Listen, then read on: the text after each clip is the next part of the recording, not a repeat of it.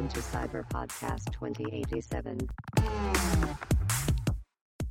欢迎登录在巴博客 Cyber Podcast 二零八七，一路陪你聊到二零八七，我是乔尼，不不，干，怎样？等一下呢，重来。我是乔尼，我是 Samurai。这个礼拜要来聊的就是我们赚烂了的《恶灵古堡》，还有永不缺席的张 B Game。话说，《恶灵古堡》今年刚好是进入二十五周年了。哇，真的蛮久了呢。对啊，这个 IP 真的是从小看着我们到大。好从小玩到大，越来越不恐怖啦。在我们以为它越来越不恐怖的时候，小时候可以从里面感受到的那个恐惧，慢慢的回来了。因为《恶灵古堡八》上市了，从期待开始，它就已经是有一种重开机的感觉了。哦，对对对对对，它变成第一人称。第一人称，然后各种死角出来 jump scare 给你那种感觉。这样应该是受到那个吧，Konami 那个小岛的 PT 影响吧。对，PT 也是走类似路线嘛。对对对，就是那种第一人称，然后有点诡异气氛，然后又灰灰暗暗的。就是走一个恐怖解谜，外加生存，比较哈扣一点，已经不是无双割草了。哈扣吗？嗯，好像也还好诶。其实倒没有到很哈扣，我觉得啊，自己玩玩过的感觉没有到很哈扣，就是相对来说是难一点。不过，反正讲到《恶灵古堡八》，它这一次呃延续上一次《恶灵古堡七》，主角一样是医生嘛，Easton Wester，只是场景从美国来到了欧洲，它的舞台有点像是那种中古世纪风格。在还没上市之前试出的试玩里面，就可以看到反派里面是好像是吸血鬼，反正很大只的那个吸血鬼，对，身高两百多公分的那个 Dimitri 吗？我忘记他叫什么。好，就是是第一女士，我们简称为第一女士，引起了很多 cos 圈的热潮，就是他已经是一个很受欢迎的反派。迷音也一堆啊，对，迷音也一堆，赶快来踩我吧！遇到他不是要跑，是躺在那边等着让他踩，之前有人实验说被踩下去会怎么样？真的、哦。对啊，应该会受重伤吧？踩踩一下就受重伤。那个好像是有人有一个那个理论说，因为按照他的身体比例来说，他其实是两百多公分，体重好像是一换算下来至少要一百多公斤才会是那个体型。所以基本上被踩到，应该是直接该喷的、该爆的都会爆出来。那反正《二零五八八》也快要上市了，相信就是呃忠实粉丝是一定会预购，或者是赶快想办法用各种方式去体验它啦。不落人后的，在这一年呢，卡普空动作频频跟了很多作品都有合作，已经结束了，就是那个二月的那个《全境封锁二》，当时也是有跟他有一个跨界合作，好像是它里面的一些要素还是任务里面就有恶灵古堡的客串这样子。嗯，我是看到好像有装备那些吧。对对对，因为毕竟《全境封锁》就是一款 第三人称的射击打宝游戏，这样讲会不会被对好？啊，反正他玩家好像也越来越少了。他的灵压快要消失了，只能期待 UB 的下一款新作了。现在这种类型大家都还比较喜欢去玩，可能像是有大逃杀要素的那种 Apex 之类的。哦，Apex 人越来越多呢。对啊，虽然说也是一直被人家笑说他有练骨这种状况，但好像至少官方是有在动作的啊，没有放任。还有另外一款 Capcom 在 Steam 上也准备发售一款《恶灵古堡 Reverse》，是一款历代角色多人共斗类型的游戏。上市试玩的情况好像是负评如潮，看起来就不好玩呢、对，先不说看起来，它应该主要就是要回馈粉丝啊，毕竟是免费游玩。只是它现在在那个试玩阶段的情况下，最大的问题好像伺服器不稳，所以可能是常常玩到一半断掉，或是连玩都没办法玩，进不去这样子。啊，这个还蛮卡表的游戏还蛮常这样的，像之前《魔物猎人》刚出的时候也常这样。就是啊，伺服器的安定度还没测试好，不然就是因为玩家太热门，超出负荷。我觉得两种可能都是蛮有机会的啦。那不过这一款我觉得就是静观其变，反正它就是呃，如果说有三五好友想要来凑一下杀个时间，感觉是可以拿来过过瘾这样子。那接下来预计在六月会正式上线的那个跟 Day by Daylight 有一个联动，那它也试出了头一波的预告，短短的，但是我们已经可以看到 Umbrella 的标志出现在里面了，看起来是还蛮酷的。这个 Umbrella 好像跟旧的 Umbrella 是不一样的。哦，是不一样的吗？对，它好像是说是 Anti Umbrella，这个跟原本的有什么差别？就是反 Umbrella 的组织。哦，是哦。哎，对。那这样它的反 Umbrella 组织是在哪一代出现的？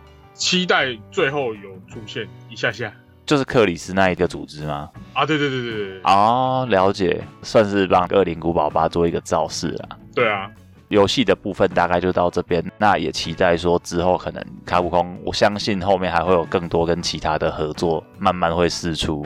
接下来就是电影的部分，目前也已经有流出了情报，不是密拉乔阿维奇系列的，而是真的重启版的《恶灵古堡》真人改编电影，完全重启了吧？完全重启了，哇！建立在那个游戏版世界观上面，重新诠释，不会是翻拍。之前那些什么哦启示录啊，还是什么的那一种，已经完全脱离本传的东西，这样子。我是觉得电影版第一集还不错了，后面就开始暴走，看不下去，真的，是你当爽片有很多可以看，差差太多了。他三月的时候就有定名叫做《恶灵古堡》，欢迎来到拉昆市，Welcome to Raccoon City。当然中文版译名是暂时的，不知道会不会再去做调整。卡斯呢？克雷尔是有演《移动迷宫》跟《神鬼奇航》，克里斯就是之前在《闪电侠》电视版的影集里面曾经演火风暴的罗尼。这个我觉得还蛮适合的，因为罗尼还蛮帅的。对，罗尼真的帅。我觉得其实也可以找那个什么《Shield》神盾局里面的沃德。哦。我觉得沃德也是帅。然后吉尔是演那个一级玩家里面那个 I I I I I O I 啦 I O I。下面的那个芬纳雷追杀主角，他们那一个主管这样子啊，有印象，有点印象。对，然后最让我意外的是那个利昂，利昂找的是《失乐园二》里面的那一个嬉皮，怎么会找他？所以我一方面很期待，一方面又觉得，嗯，因为利昂看起来就是一个很白的角色嘛，典型的白角色。对，结果找了一个，嗯，好吧，政治正确那个气氛。我们看起来又有了期待了。然后呢，动画部分在 Netflix 上面也是预定七月就会上《恶灵古堡：无尽暗黑》。嗯，对。然后这一部的话，会有利昂，也会有克雷尔。他目前试出的预告片里面，其实也还蛮值得期待的，因为它不是那种 Netflix 的二 D 机照动画那一种。哦，它的建模我有看呢，它蛮像那个 R E Engine 拉出来的角，比较好看。对对对，就是有点接近那个爱死机器人那一种拟真度比较高的那一种动画，对。然后它的时间轴是在二零零六年，在白宫的网络里面发现，就是有不当方式取得总统机密的线索，所以我们的薪水小偷李阳就被派来调查。他不是薪水小偷啊，他薪水很高了。薪水，对，他出他也没偷，他也很负责，他还去找人家的女儿，各种加班，分内的、分外的，什么都做。总之呢，这只是关于去调查白宫，结果遇到了神秘僵尸的故事。看起来还不错，预告。所以目前为止，呃，光是合作就已经游戏、电影、动画三线进行了。那也相信这之后还会有更多的动作了。那我们进到第二段，接下来我们要讲的就是关于《恶灵古堡》这个 IP 怎么样诞生，然后还有历代的一些我们对这个游戏的心得。故事起源基本上，呃，以游戏的发行顺序来说，最早应该是那个嘛。呃，你说故事的话是二零五二零，可是游戏本体的话是一九九六的《恶灵古堡》，对嘛？还是那个在 PS 上嘛？对，PS 一的时候，主角是克里斯跟吉尔这样。对，这是最早的起源呐，在拉昆市这个地方的山区发生过怪物伤人事件，所以警局就派出精英团队 Stars 的小队 Bravo 来调查。结果 Bravo 消失，Jill 跟 Chris 的 Alpha 小队才来这边找他们。记得他们三个队吧，就 Alpha、Beta 还有哎 Alpha、Bravo、Bravo 跟 Delta。对，故事就是这样开始啦。当时气氛做得很好，因为他参考了以前像什么古屋魔影之类的那一种游戏。啊，鬼鬼屋对对对，鬼屋魔影，就是那一种解谜带点恐怖的色彩，固定视角这种感觉，就像刚刚一开始讲到的，它其实一开始是带给玩家蛮强的压迫感，因为它会从死角抛出东西来。基本上恐怖游戏如果要做 jump scare 的话，从死角冒出你会害怕的东西，算是定番的啦。安布雷拉跟这些病毒之间的关联，就从这一代开始。没错，为什么中文译名会叫《恶灵古堡》呢？也是因为这一部当时的主要舞台就是一间，洋房不晓得为什么脏笔会被翻译成恶灵。当时的翻译的人不晓得怎么想，可能刚好在流行类似的东西吧。讲到这个翻译名称，其实也蛮有趣的，因为它的英文名称其实也有两个，最早应该是 Biohazard，对，这是日版这边定调的名字是《生化危机》这一个 Biohazard，可是当时在美国好像有发生过，因为这个名字是一个乐团已经注册掉了，所以被迫改成 Resident Evil。对，就是一个双包的概念啦。但我觉得这两个不管怎么样，比起《恶灵古堡》就还是比较贴切。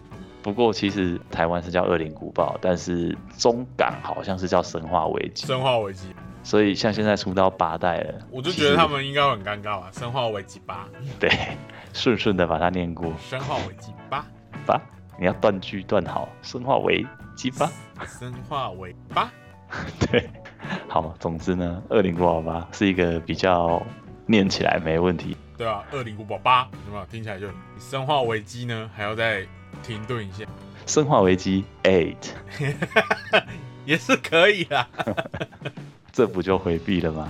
总之呢，从一代开始，包含二代这个大家最熟悉的利昂跟克雷尔出现之后，这两代就是成功的把恶灵古堡这个结合了解谜跟 TPS 这样子的要素，成功的把它融合在一起。其实然后有人这样分，就是说一二三是旧恶灵古堡，然后四五六是新恶灵古堡。对，等一下想要讲的就是那一个转捩点，也就是从四代开始，一二三应该也包含零啦，就是这一种限制比较多。固定视角的啦，对对对，然后以解谜为重点，就是少量的 QTE 嘛，然后大部分都是你要去，有点像甚至像仓库翻啊还是什么的，你要解谜，然后或者是某一个人会在这一段卡住，下一段换另外一个角色来接手这样子。哎、其实真正加入 QTE 是在三代、欸真正意义上的 QTE，二代、一代都没有。二代应该比较多的是抓时机啦，对，抓时机回避跟反击。所以三代开始就慢慢的导入了 QTE，但它本质上还是固定视角这样子的类型。对，它还是偏固定视角的解谜。之后四代开始就完全不一样了。当时所有的那些主机性能、画面都在提升，大家对于动作要素开始慢慢的重视了。所以卡普空当然也有意识到这件事情。二零古堡四代开始就做了新的尝试，整个视角变成是第三人称过肩对，，QTE 变得蛮大量的。很多哎、他一开始那个村庄就有 Q，对，然后也是在这一代出现了力量，薪水很高。对，薪水很高。它其实是出现在 Resident Evil Detonation CG 影片里面，然后由官方发起的恶搞，对，官方的恶这个还蛮好笑的。反正从这一代开始，因为里昂变成动作明星，到五代开始换到克里斯这边，然后也多了双人模式，克里斯跟西巴养鸡哈莱杜。基亚来 do 如果不知道的，可能去查一下参哥玩空耳吧，这是一个经典。空耳。对，光是个养鸡鸭来度就已经让我完全无法用恐怖游戏的心情来看待它。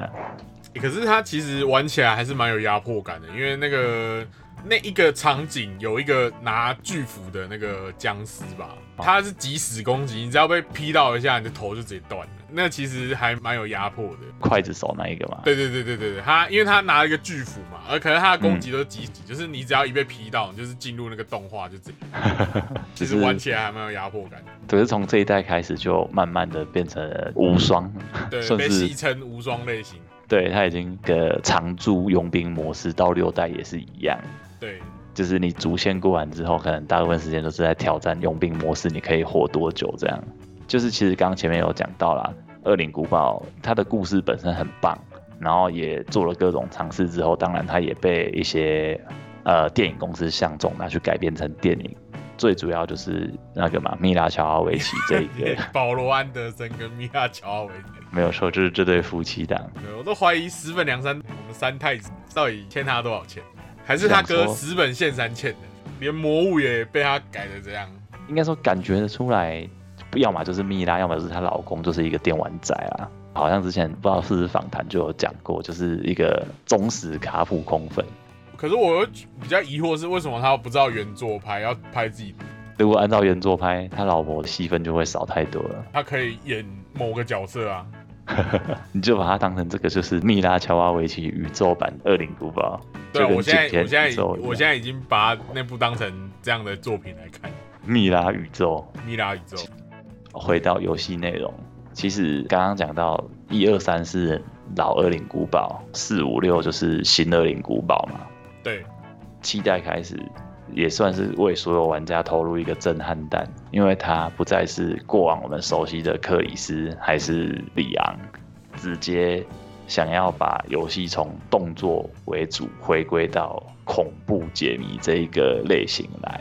所以他就安排了一个过去从来没有讲过的角色，叫做医生，医生。由医生来找老婆，米娅然后来到了一个神奇的小镇，在那个路易斯安那州达尔维小镇，一切的线索都来到这个地方。他进了那个小屋里面，开始遇到了贝克一家，还杀不死。医生本身，我记得他本质是个工程师啊，对，所以他本身不会有什么作战能力，可以让玩家有一个共鸣，就是哦，你真的陷入这种情况的时候，你光是想求生都来不及了。像 Outlast 里面那种感哎、觉，真的很可怕哎、他你第一次玩的时候，你只有那把小枪啊，那个小枪什么都打不死，对所以你会感到很深的压迫感。而且我觉得期待啊，蛮大一部分也是受到那个小岛秀夫的影响，所以那个时候其实有点诡异又压迫的氛围。回归到恐怖为核心、气氛营造的重点，对，已经不是说哦跟大家一样把游戏变得轻松、门槛降低，而是很有限制。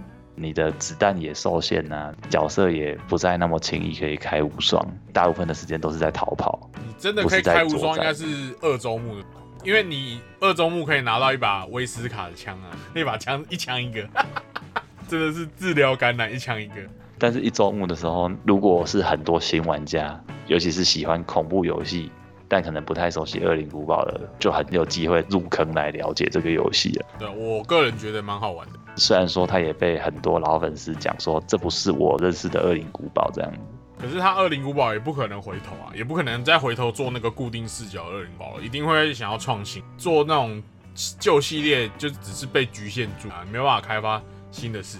其实旧系列以我们现在所最熟悉的就是游戏公司一贯的手法，就是哦 remake、remaster，对，反正你喜欢旧版，我就是把它升级嘛，画质升级，然后可能游戏内容把它改得更符合现在的操作的习性，这样子。哦，其实 R 一二的剧情编排真的比当初的二代要合理，就整个流程是比较顺的，它不会有让你卡住的情况。因为当初我在玩二代的时候，其实很多地方都卡住了，没有提示，你根本就不知道下一步要往哪走。你不看攻略的话，根本不会知道你现在要干嘛，你现在玩到什么。就比较不友善啦，尤其是你当初如果还不是玩那个中文版的话，靠日文要解是真的蛮难的哎、。可是你其实其实我小时候玩的是中文版的，还是会卡住啊，你根本就不知道往哪走啊，你根本就没有头绪啊，所以还是对会卡住。而且我破关是前几年我自己再重新拿出来玩才破关的。哦，那真的是会给当时年纪还小的玩家有一个蛮大的加上那个。操作就是懒觉操作啊，就很难控制啊，因为它这个叫做坦克式操作，就是你要先转到一定的方向，因为一二三都是这样啊。你的人物的那个转向不是跟你的移动是同步的，它是有先后关系的。因为一二三相比的话，其实是三代整体的流程来说比较平易近的啦。二代当时我自己也是小卡啦，尤其是有一段那个在坠毁的直升机那边，你要想办法找一些道具去把它灭火之类那一段，也是找半天。哦，对啊，那个消防栓的那个要把扳手把它弄开啊，什么挖哥，不太直觉啦，我觉得。一二代比较不直，那三代的话就很明显有改善这个情况。如果再真的不行的话，你还可以从三代的佣兵模式先下手，因为你存到足够的点数的时候，你就可以换一把无限子弹的那个突击步枪，这样你就会很好过。就跟二代一样，你可能也是要按一些指令开一下无限子弹，或是 上上下下、左右左右举枪吗？对对对，还是直接拿个火箭筒出来之类的。有什么问题炸一发就搞定，对，如果不行再一发，再一发。什么，是一发搞不定的，如果有就第二发。没错。综合以上所讲的，恶灵古堡它毕竟有着二十五周年的寿命，当然有兴趣回味的人就要有一个心理准备，是它就是没有那么友善了、因为当时也没有说真的觉得把游戏难度调低来迎合玩家，尤其是早期的玩家，必须说因为夹击还是算蛮主流的，所以其实都有一定的操作水准在。可是现在，因为可能大家玩游戏的习惯已经比较速食化，然后游戏又出得很快，所以要很快速的让你上手，然后让你可以理解接下来要干嘛，有一个很大的差异了。对啊，因为现在你除非对这个游戏很有爱啦，不然的话，你通常都是很多玩家，我觉得目前看到很多玩家都是，呃，我这个游戏我买了，我玩一轮我直接卖了，很多都这样。除非你真的很有爱，你才会去玩二周目、三周目，甚至把那些什么白金奖杯成就都拿到手。玩家的本身的取向不一样啊。对啊，早期也有一些蛮有趣的模式，像二代里面呢、也有一个蛮挑战玩家极限的豆腐模式。主角从里昂变成一个戴着扁帽的豆腐，豆腐还只能拿刺刀。对啊，很难呢、那个超难的、我从来没有破过，我大概我记得我只过过前两关哦，后面真的没办法我。从来没有破过，好难哦、你身为一块豆腐，你只能拿着刀跟僵尸比近战，旧的豆腐真的超难的，R 一二有新的豆腐，比较有好玩。。刚刚有讲到一个是佣兵模式，应该是从四代开始，呃，三代，三代，三代，三代开始就有佣，兵模式。三代三代的附加模式是佣兵模啊，二代的话有豆腐跟第四生存。哎，第四生存者他主要是玩什么？我有点忘记。呃，第四生存者就是你是一个安布雷拉突击队的队员，叫汉克。那他被称为死神汉克，因为跟他出任务的人其他都死光，所以他被称为死。那他在一个他在下水道行，那身上带着 G 病毒，可嗯，是他因为受到攻击，所以有点失去记忆。可是他知道说他要把这个病毒逃离 Raccoon City，然后他就是一个就是让你从下水道开始走走到警察局的屋顶结束这游戏。哦，了解是。第四生存它难度上它应该也是，偏难，因为它的子弹也是蛮有限。一开始嗯，它一开始好像只给你一把一一把小刀，一个麦格手枪，嗯，再一把散弹，然后两三根药草，就这样而已。就是资源很有限的情况啊。然后讲到药草，其实《恶灵古堡》系列一直都有让我有一个很大的疑问，就是为什么它的药草是万能的？被僵尸咬了好几口，然后在角落的盆栽随便拔个草起来，你就可以让自己的生命迹象恢复稳定，然后还可以把药草直接当场研磨成粉，合成药丸。我说你们有这些能力，为什么不交给阿昆斯的人？后来有补充设定呢，说这个药草，因为他其实说这些就是里昂、克雷尔，然后汉克这些人啊，他们本身就带有抗体，他们其实是非带源者，所以这些药草对他们有用。可是像那个一般的市民，他们是他们是会被病毒感染的，所以你怎么吃都没有。后来有补这个设定，我有听，第几集啊？对，忘记了。其实我后来没有去找到这个相关的说明，它是一直是我从小到大的一个非常大的疑问。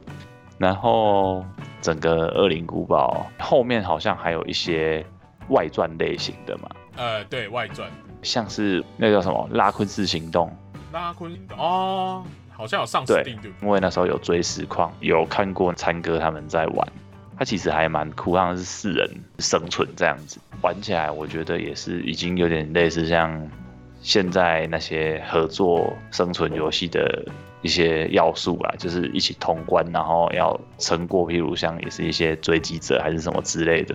但它的故事性就没有那么高，比较多就是因为变成是衍生成同乐类型的啦。对对，对，然后另外还有像扩散啊、骑士之类的，就是呃，恶灵古堡骑士，啊，那个我也没玩。还有什么圣女密码，圣女密码真的不错了，比恶灵古堡是早一点还是后面一点？呃，早，早一点，而且它是它很屌，是它是 Sega 做的恶灵，这个我我觉得也是蛮蛮特别的。对，它是它一开始好像是在那个 Dreamcast 上面。对，，BC 独占，嗯后来销量不佳，移到 PS2 上面，嗯，变成那个恶灵古堡圣女密码完全版。哦，对，而且这个我我就是有看到它的它的介绍，一个很特别的点是，它是哦，因为我们刚刚讲到那个固定视角，好像就是传统的所谓的箱庭箱庭式，对所以它是箱庭式的恶灵古堡的最后一款。对对对对对对，它它是也是那种固定视角的玩法。对，就是等于说你是有点像是一个锁死，然后被放在观察箱，所以叫做箱庭。这个我小时候有玩啊，没破。对，然后它也是，呃，好像说听说在三太子心中，这是一个真正的第三集。从故事上来说啦，啊、对，因为他主角也是克雷尔，对，克雷尔跟克里斯这样子，也是他变成不是双主角制，而是前半就是克雷尔，然后后半是克里斯。PS Two 的版本之后改名叫做《圣女密码完全版》这样子。对对对，对，那应该是还不错啊。这一款我也是久闻大名，但还没有机会去玩这样呃子。就是评，呃、评价很高，可是销量很差的一款。跟跟后面这个期待是要，就是嘴巴说不要，身体很老实，每年可以卖一百万套，。每年就是卖你一百万套。哎、我在在 w 上面还有玩到一个那个哎，保护伞编年史，哦，这个我好像有听过这个是枪卡游戏，就是光线枪游戏。哦。对，它好像是也是第一人称，对不对？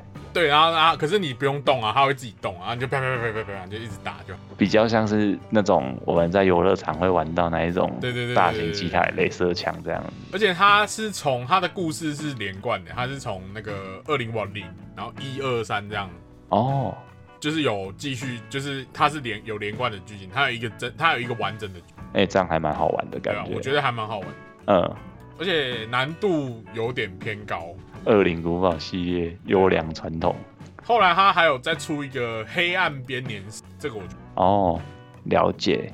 也是哦黑暗编年史是一样的游戏模式，它是补完《恶灵古堡二》跟《圣灵密码》的，了解，感觉它就是一个，也算是在不同平台上的尝试啊，因为它都是在 Wii 上面嘛。所以对 w 上面，而且它是用那个就是那个那个 w 的控制器嘛，啊你可以把它当成枪，而且它你买那个同捆包，它还送你一个枪的架子，好就是你！可以把你把 w 的双节棍控制器倒在上面，就变成一把诶冲锋枪的样子。会卖，懂卖。我有买、那时候我有买啊，对啊，就算你后面不玩了，收藏起来也是很爽哎、对啊，我后来我后来那个就丢给我妹了，哦，所以现在他有帮你珍藏起来嘛？不知道。好，那总之呢，呃，聊了这么多关于恶灵古堡的部分，我们推荐一下，就是有哪些呃我们曾经玩过的脏逼类型的游戏来推荐一下。那乔尼这边呢，想要先介绍什么呢？嗯，最经典应该还是 of Day 吧，啊、l e v e l Day 系列恶灵，势力二，没没错，真的好玩，戳爆你朋友就是靠这款了。就是你一个逢年过节想到的时候，就是会哎、要不要玩一下这样哎、子。真的，我觉得每次逢年过节，我们都会拿出来再玩一次。而且他去年不是还有一个小更新，哦，对啊，对啊，哎、不是小更新哦，是大更新哦，我忘了他加什么那时候。就是那个啊，那个比尔的剧，你他都已经出多久了？到二零二零年还在更新呢、对啊，很猛哎、佛报！而且它又是经常会有限免啊，或是在一些慈善包里面出现。就算它没有在这些包，它现在也蛮便宜的。真的是你想要玩多人同乐的脏币生存游戏，首选绝对推它啦。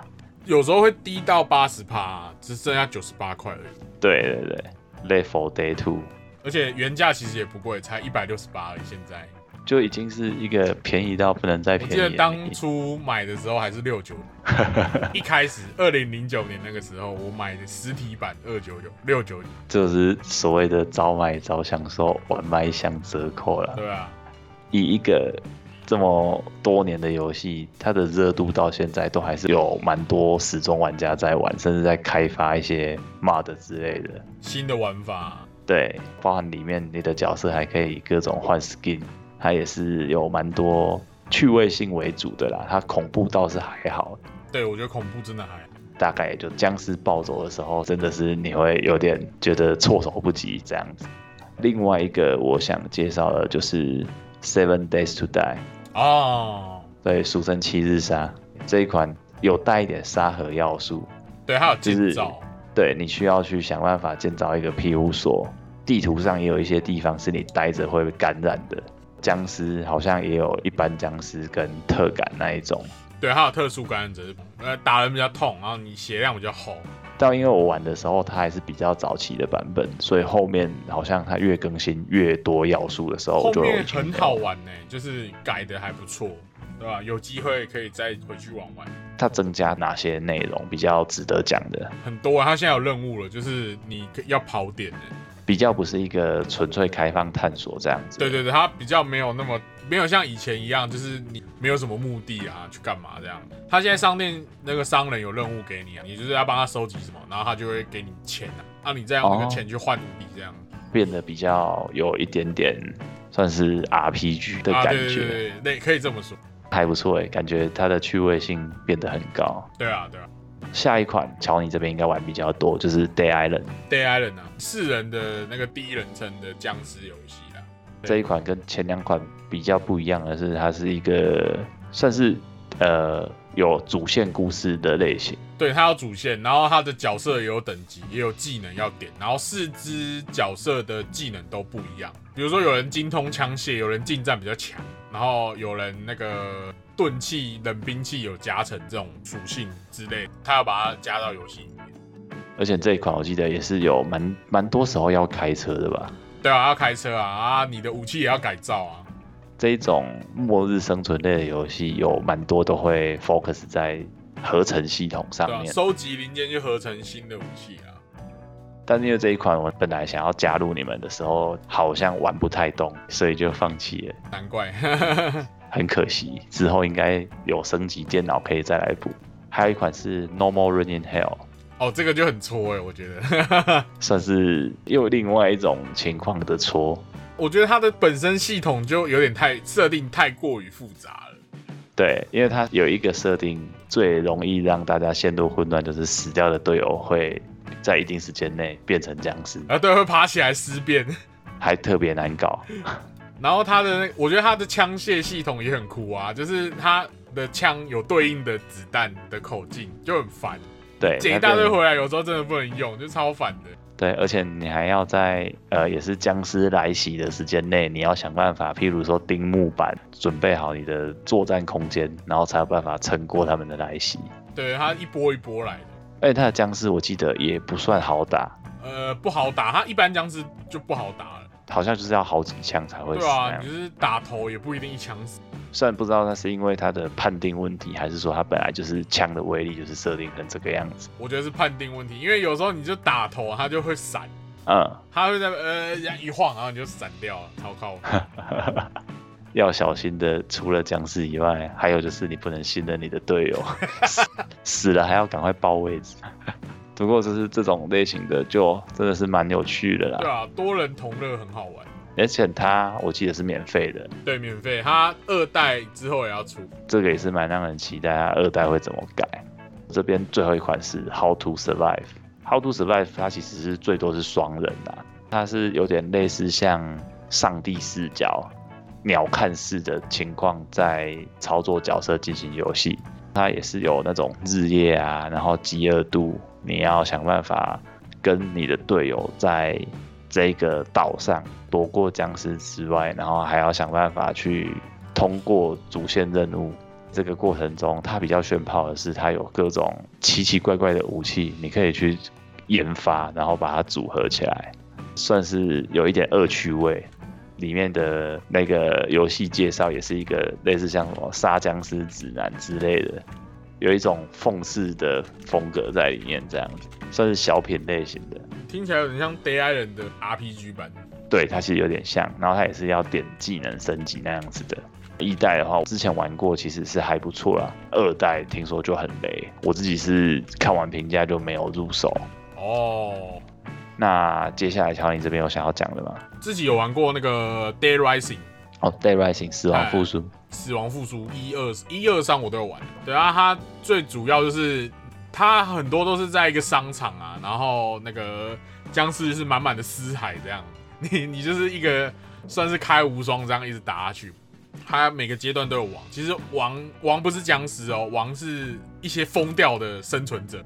那你打败他就可以拿到一些特殊的道具，可以让主角的能力更强啊，像什么武器不会坏掉，那你就可以去合成一些很强的武器，那它就不会坏。哦，还有血量增加，或是耐力增加，你就可以跑更久。那血量增加就是你被打到就比较不会痛，就是不会那么痛。嗯，啊，很多它的恶搞要素主要是它的武器啊，它就是很很好笑，就是像什么雷闪电手推车，就是手推车上面带电，然后就。开着电去撞那些僵尸啊！啊，它二一二三其实剧情有稍微有相关，嗯，还蛮推荐大家去玩，可以玩玩看。哎，是一代二还是二代是要救女儿？好像是二代，二代对不对？二代是救二代二代的主角是那个特技车手嘛？那他女儿就是被僵尸咬，他去拿那个血清。对对对。那一代的话是那个主角是记者，他是法兰克。啊，三代的是一个修车工宝，就比较跟前面两代比较没相关，大概是这样。记得二代蛮有趣的是，因为它也是那个嘛，卡普空出的对吗？对，它是卡普空。我忘了是你要打死几万只的僵尸之后，然后你可以解锁洛克人系列的装备，就洛克炮啊。对你，你把所有的洛克人装都凑齐之后，你就可以发洛克炮，超强。对啊，就一枪啊，啪，全部死光光。这一款，因为那时候我真的是没办法认真过主线，你大部分的时间都是在那边想办法用各种奇奇怪怪的武器虐那些脏逼。除了前面介绍的几款，不管是自己玩还是跟朋友一起玩的脏逼游戏之外，也有一些是比较特殊、不错玩，但是充满了争议的游戏。那首先就是不得不提的我们的 Ten of Ten 了，最后原谅者是不是？没错，而且 Neil 还出来说第三集的故事他已经写好了。不要啊，拜托不要！教育玩家的制作人，我觉得一代真的还不错啦。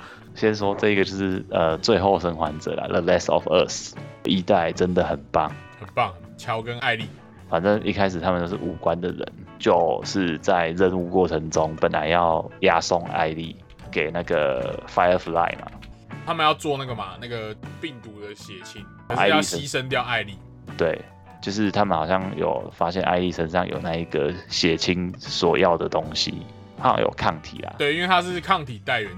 对，这一个作品里面的张比，他是感染的情况有点类似像那个蕈类，人好像会变得像蘑菇一样。孢子，他有孢子会感染。对对对，所以就会变成说你会失去理智。就是他只会保留你的本能嘛？对，就是只有本能嘛。那你就是你的听觉会相对敏锐，看到活体会去攻击这样。反正它不是那种传统的脏逼，就是可能它不算它不算传统的僵尸啊，但它也是属于生化危机的类型。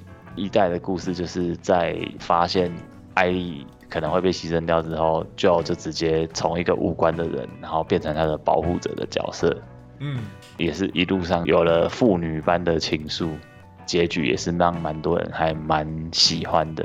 真的，你会反思一下那个剧情，你会觉得说，到底牺牲掉艾丽才是对的，还是为了艾丽然后放弃全世界才是对的？就是重要的人跟全世界应该就是要选择哪一边这一种抉择啦，所以它会让你变成是说，有点像那种什么。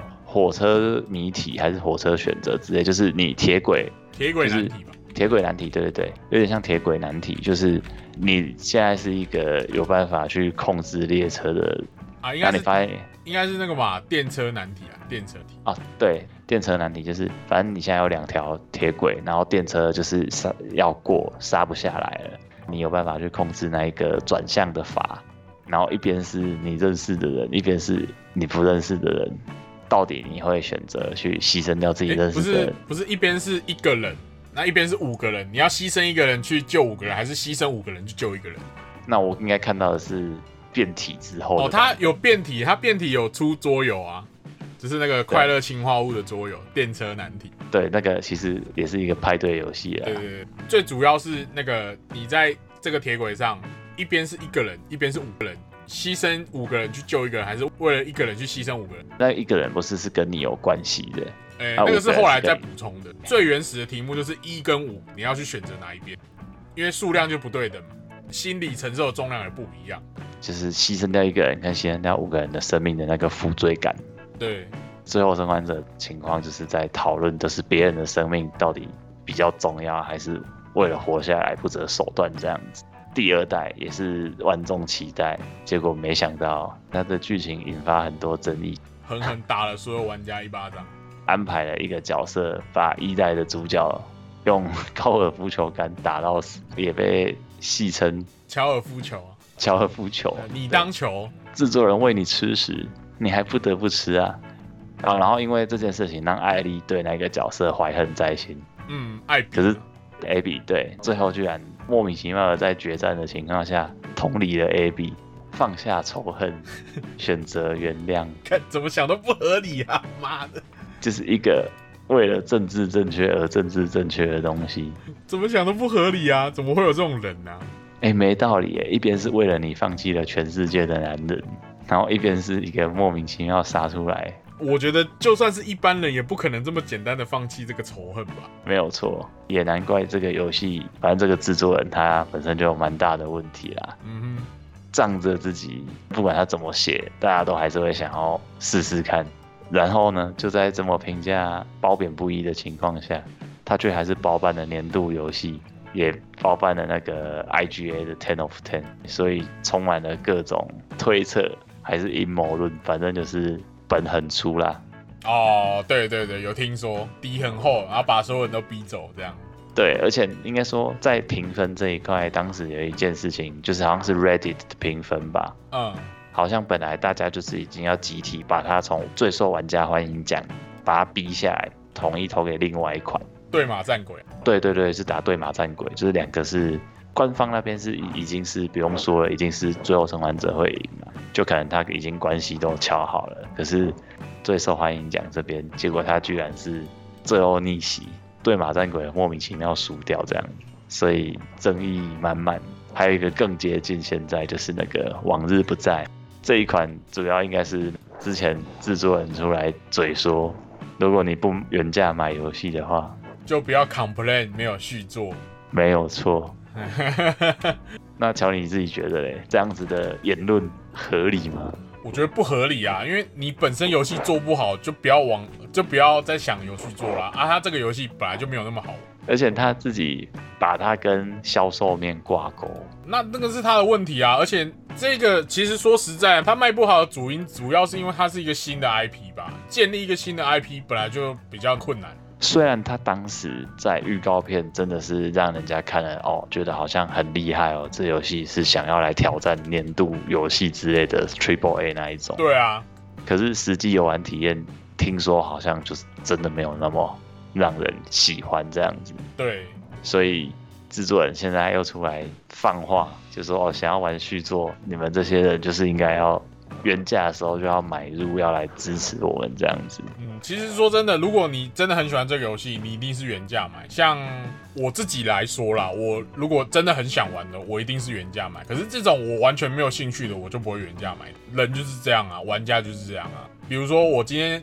很喜欢尼尔，那我一定是首发我就直接冲了，我怎么可能等他说哦我半价再来买？不可能啊！我一定想说，我一定要先体验它的剧情，要体验它到底有多好玩嘛，我才会想去第一时间就把它买到手。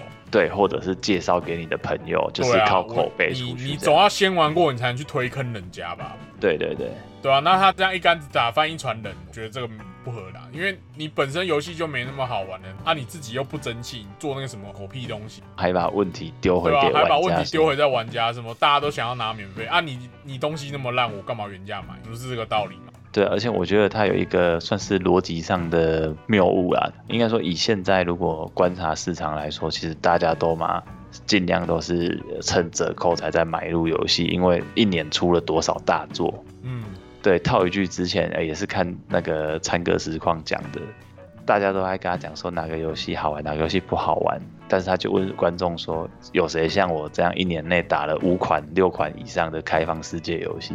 啊、对啊，还是把全要素都收集完，然后成就拿完这样子。其实真的很少哎、他那那那个影片我也有看，所以就是说，你要一个游戏真的要好到让人家就是呃真的有心把你玩完之外，故事还要讲得很完整，然后你可能游晚上的体验也要很好，才有那个去谈续作的本钱，而不是说哦，就是因为你们玩家都都在等特价，没有人想要在一开始就帮我们冲评价。对啊，如果他真的这么屌，他怎么不去请一个跟基努里维一样大咖来帮他代言？那这样就没话讲了，是是是没话讲，就是那那而且而且你要说新的 IP 卖不好，那对马战鬼是怎么事？它也是全新的 IP，对，没有错，刚好他们就是在同年可以有这样的比较出来。对啊，哪一个不是对马战鬼不是新 IP 吗？嗯，如果说我说之狼，那可能还有失公正嘛，对不对？因为之狼他就是宫崎英高帮他制作的嘛，那这样可能还有失公正。那我讲对马战鬼，应该就没有人有意见。对马战鬼不是新的 IP 吗？那他有卖不好吗？他有那么哭没有啊？我话讲完，谁赞同谁反对？对啊，啊，市场就是这么现实啊！你东西做得好，就一定会有人买；你东西做不好，就就是会有人不不买账啊，是这样吗？对，而且我回头看了一下，开发《往日不在》这个工作室是 Sony 的本德 Studio 哦，Ben Studio，然后他其实之前开发游戏我听过的也就只有那个《秘境探险》，秘境探险对哦，Uncharted，但是他也不是从头开始，他好像是黄金深渊啊、宝藏争夺，就是 PS Vita 上面的这两款是他们开发的。对啊，那他们那时候怎么没有哭这个卖不好？或者是他们那时候没有那么高的能见度啦。嗯哼那总之，我看他游戏其实讲得出来，你熟悉的没有几款，像什么 Siphon Filter、红溪战士，要么就是我真的孤陋寡闻，不然我觉得我根本对这款游戏是完全没有印象的。我完全没有印象，对啊，这是他从玩什么啊？完全不知道哎、然后就是从呃 PS 平台上面就已经有一代 PS Two，然后再来就是到 PSP 上面，就是一个叫做 Siphon Filter 的游戏。啊、我现在看一下好了，它到底长什么样子？好像也是属于那种动作设计这一种啊。哦，看画面有点像 Metal Gear 那种感觉。啊，对对对对对，他有想打造这种比较硬派一点，二零一九年才冒出来说做了这个《往日不在》，我觉得他是有野心，没有错啦。只是说，感觉制作人对于销量好像是非常的在意啊。那他就更应该用心做游戏啊，而不是端出一个那个四不像的东西。他预告里面的那些看起来还蛮好玩的地方啊，怎么怎么人家就没讲？销售量其实坦白说不差，甚至在日本首周，我现在看数据，首周它有卖出十一万多份。在一个比较不玩国外游戏的情况下，它其实算是还蛮多的。然后它同期销量还首周还超过《地平线：黎明时分》，就是那个 Horizon 哦，对啊，啊，地平线也是新的 IP，表现其实已经不错了，只是可能他就是没有那么满意。然后他游戏评价也是被人家觉得说，就是哦，你的算是不错的故事，可是他的叙述上有一点凌乱，bug 也很多，然后很多强制性的任务。对啊，那他那他这不就代表说他应该在更用心去做这个游戏，不是在那边 complain 玩家怎么不买他的账？对对对，我现在看他其实有很多系统，看起来都是想要做一些尝试啦。对啊，没他这样，我觉得他讲这个话没什么道理。对，反正从这样就可以看出，这两个游戏其实它都有不错的市场接受度，可是他们的问题就是出在制作。对啊，问制作人怎么都那么有问题，你看音高，人家也是做一个爆肝男的游戏，对啊，这么不友善对啊，怎么就没有人去去 complain 说啊，你怎么把游戏做那么难啊，那么哭啊，怎么人怎么一堆人要玩？续作也是一款接着一款开发。对，啊，大家还不是一直买账，之昂也是大家买买起来啊，黑暗灵魂是啊，大家都被虐的不要不要的，还不是照买。对啊，就算动作类游戏苦手，可是还是想要试试看，因为口碑太好了嘛。对啊，对啊，而且好像最近也听说，可能再过一两个月有机会看到《之狼》免费上那个 PS Plus。他也要上 Plus 啊。对对对，之前才那个嘛，Horizon 才领过一遍而已，不晓得《质量》到时候会不会绑会员。他这个都是绑会员啊，那时候都 PSN 的、啊，只要有会员你就可以免费领嘛，对啊，有会员的期间你就可以一直玩一直玩，玩到你爽，嗯哼，对啊，啊你如果没有会员的话，你把它删掉就没了。可是你把会员买回来，你这个游戏就还是在你，了解。对啊，好了，那我们这期其实除了《恶灵古堡》外，也是分享了蛮多的那个关于脏逼类型的游戏。乔，你这边还有什么要补充的吗？目前没有了吧？那我们这一集就到这边喽，到这边呢，我们下周见，下周见，拜拜。拜拜。